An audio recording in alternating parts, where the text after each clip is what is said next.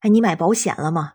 你好，我是天晴，别误会，我不卖保险，我是看到了一个新闻和保险有关系。他是说有一个九五后的小伙，因为患了白血病，两年理赔了八十八次。这是说在二零二零年的时候，在江苏有一位姓王的小伙，我们就叫他小王，二十七岁，他出现了持续性牙龈出血，而且同时还有发热的症状。那去医院检查之后呢，就把他确诊成了急性淋巴细胞白血病。这么严重的病，还有后面想象到、想象不到的很多高额的治疗费用，就让这个小王和他的家人都陷入了困境。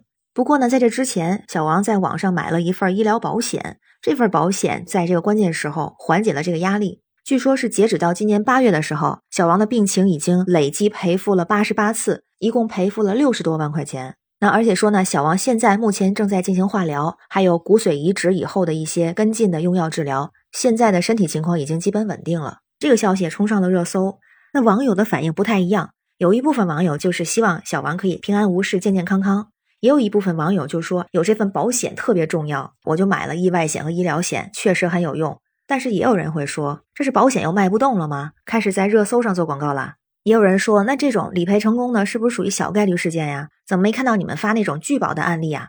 那同时也有人说，买保险真的是很重要，我们的保险意识还不够强啊。那像我自己的话呢，我对保险就不太懂。以前就知道像社保、医保这种，就是单位给上的保险嘛。而且之前好像就脑子里有一种想法，就觉得买保险这个事儿，一个是卖保险的人觉得挺烦的，就没事儿给你推销；再有呢，就是之前经常报那种明星买保险的那些新闻，就比方说郎朗，他给他的手投保，价格是一千五百万美元，差不多合人民币的九千五百四十二万元，差不多接近一个亿了，相当是一个手指头投保一千万。比如说，演员范冰冰花了上亿块钱给自己脸蛋儿投保，还有歌手容祖儿花了四千万港币给自己的嗓子投保。当然，明星买保险比较有针对性，也比较特别，可能跟咱确实不太一样。但是就是那个天价的数字，好像就被吓到了，就觉得有钱才会买保险，或者是说得有相当多的闲钱才会去买保险。以前确实这个想法，就是好像对它是半信半疑的。虽然知道它有用，好像能给我们保障，但是又不会真的去花钱买一个保险。因为我的工作会接触到很多的外国人，然后就觉得很多年前的那个观念和他们比就有很大的差别。之前就有一个数字说，老外的投保率，特别是比如美国人，他们的投保率高达百分之四百二，也就是平均每个人会有四点二份保单。也有人说日本它投保率更高，百分之六百五，就是平均每个人有六点五张保单。就像这些外国人，他们可能不太理解，咱们要辛辛苦苦的攒钱去买房子，他们就觉得要先把保险买足了，然后把钱全花了。有事儿找保险，他们觉得这才正常。但是咱们也不能理解他们这种好像随时就要破产、随时走在破产边缘，就这种生活，感觉没有安全感。而且之前身边很多人，如果谈到买保险，大部分都觉得你是不是傻呀，或者你是不是被保险公司给骗了？有的人说想要卖保险的时候，当时还会用一个不太客气的说法，就说你是不是被洗脑了？之前在知乎上还有一个特别高流量的问题，就是在讨论说中国人为什么不爱买保险。还有一个特别有意思的说法，说一千个人眼里有一千个哈姆雷特。这句话如果放到保险行业，那就是一千个人有一千个不买保险的理由。所以后来也有专业人士来专门分析这个问题，总结了很多人拒绝保险的这个理由。第一个理由是说保险是两不赔，这也不赔，那也不赔。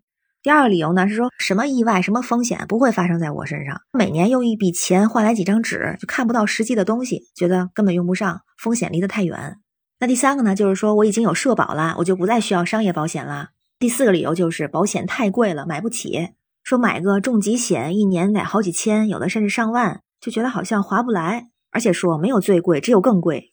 第五个理由就是讨厌保险推销员，有就感觉他自个儿都搞不清楚，还忽悠人。第六个理由就是看不懂那些条款，怕被坑。那些保险条款一般就是十几页、几十页的全有，根本就搞不清楚里面都是什么意思。说一堆术语比看天书还难。第七个呢，就是觉得保险收益低，把保险充当投资的。之前有一个学经济管理的网友，他还说过，说我买个保险，好好算算，每年交保险公司一万多块钱，交二十年，一辈子是四十万保额，还不一定赔你。如果每年定投同样的钱，年化利率百分之十，十五年之后就有四十三万。说这钱你想干嘛就干嘛，而且过了十五年之后，你再搞几个十五年，那收益就更大。当然他自己很懂金融，他说年化百分之十太简单了，就觉得保险哪有什么收益啊？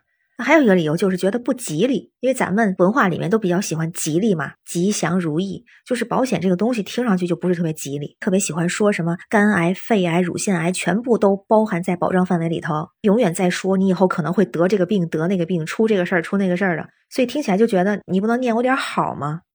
当然，现在我觉得我和我身边的很多人对这个保险的概念好像就发生了一些变化，然后也开始接受了。只是有的时候觉得不是特别明白，不是特别清楚，就觉得保险这个东西确实它还挺重要的。一个呢，它是为未来的风险去买单。就比如说明天和意外，不知道哪个先到来。那最近网上也有很多的新闻，就说这个意外事件的发生。比方说这两天就有新闻说，有一个高校大学生在跑步的过程中突然心脏骤停。还有一个女生，就这两天在逛商场的时候，她自己什么都没做，但是呢，因为有人坠楼，就刚好就砸到她了，把这个女生直接砸到瘫痪。网上还发起了筹款，所以如果是有一份保险的话，就可以为这种不可预知的一些风险去买单。第二点呢，就体现在得病的方面，疾病有的时候是没有办法避免的，所以有人就会配置像医疗险、重疾险这种。第三种就是作为财富保值或者升值，就比如说像一些寿险或者年金险，就属于这个类型。所以现在其实很多意识，包括这种保险的理念，已经发生了一些变化。很多人就会觉得，这些保险虽然不能够完全保障我们的生活，但是它能够提供一定的资金，让我们可以用来治病。比如说，在一些普通的疾病里边，社保是能够提供保障的。但如果是那些重大疾病，就像这个九五后的小伙他得的这个白血病，这个时候社保肯定是不够用的。那这些重大疾病都需要很大的开销，而且可能还会涉及到一些天价的药，所以也会有人买一些像什么医疗险，有那种百万医疗什么的。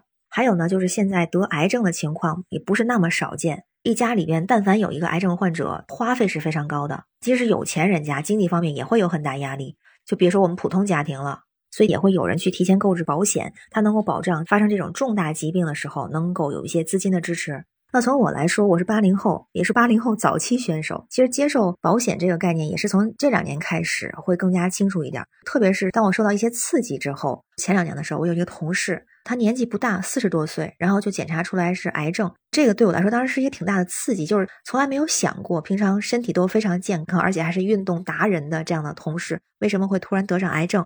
而且当时诊断的还是晚期。所以从那个时候，我也才开始了解这些所谓的保险。然后就有人说，一般来说，可能家里面会配置这样的一些保险吧，比如基本的像医疗险、重疾险。有的说，如果是可以的话，也可以这两个组合来配。然后还有人呢，就是买这种意外险。如果说手头富裕的话，再去考虑买什么寿险啊、年金险那些。所以我现在觉得，就是如果有这样的保险，还是挺重要的。但是我也会考虑它的费用。而现在它有那种像天津、北京，它有类似这种惠民保，它也不是很贵，可能一年是几十块钱或者一两百块钱。我觉得有一个挺重要的点，就是一个是找到专业的人，因为现在感觉这些保险经纪人会越来越专业，找到正规的保险公司，然后正规的经纪人，这样他能够给出咱们特别合适的建议。再有的就是不要盲目的去跟风，网上也会经常有那种跳出来的保险，你看挺便宜就点了，但买了之后其实就会出现这种拒保的情况。为什么？因为它可能根本就不适合咱。就我了解到的，有时候他会拒保，其实会考虑到很多原因，比方说身体的原因、职业的原因、年龄的原因，还有一些信用风险在里边，所以每个人情况不太一样。那现在随着这个观念的转变，就觉得保险还是挺重要的。至少让新闻里这个小伙子应该是买了这个医疗保险，能够给到他一定的保障。至于能不能赔付八十八次，像他这种情况，或者是赔付到他说的这个六十万的这个数字，可能每个人的情况不太一样。但是觉得有这样的一份保障，自己还是有安全感的。当然，选择适合自己的、适合自己的家庭的，是最为合适的。这也算是老话说的那种未雨绸缪吧。不知道你怎么看哈？你有没有给自己或者给家人买过保险，或者有没有这样的计划呢？我们也可以聊一聊，欢迎在评论区留言。我是天晴，这里是雨过天晴，感谢你的关注、订阅、点赞和分享。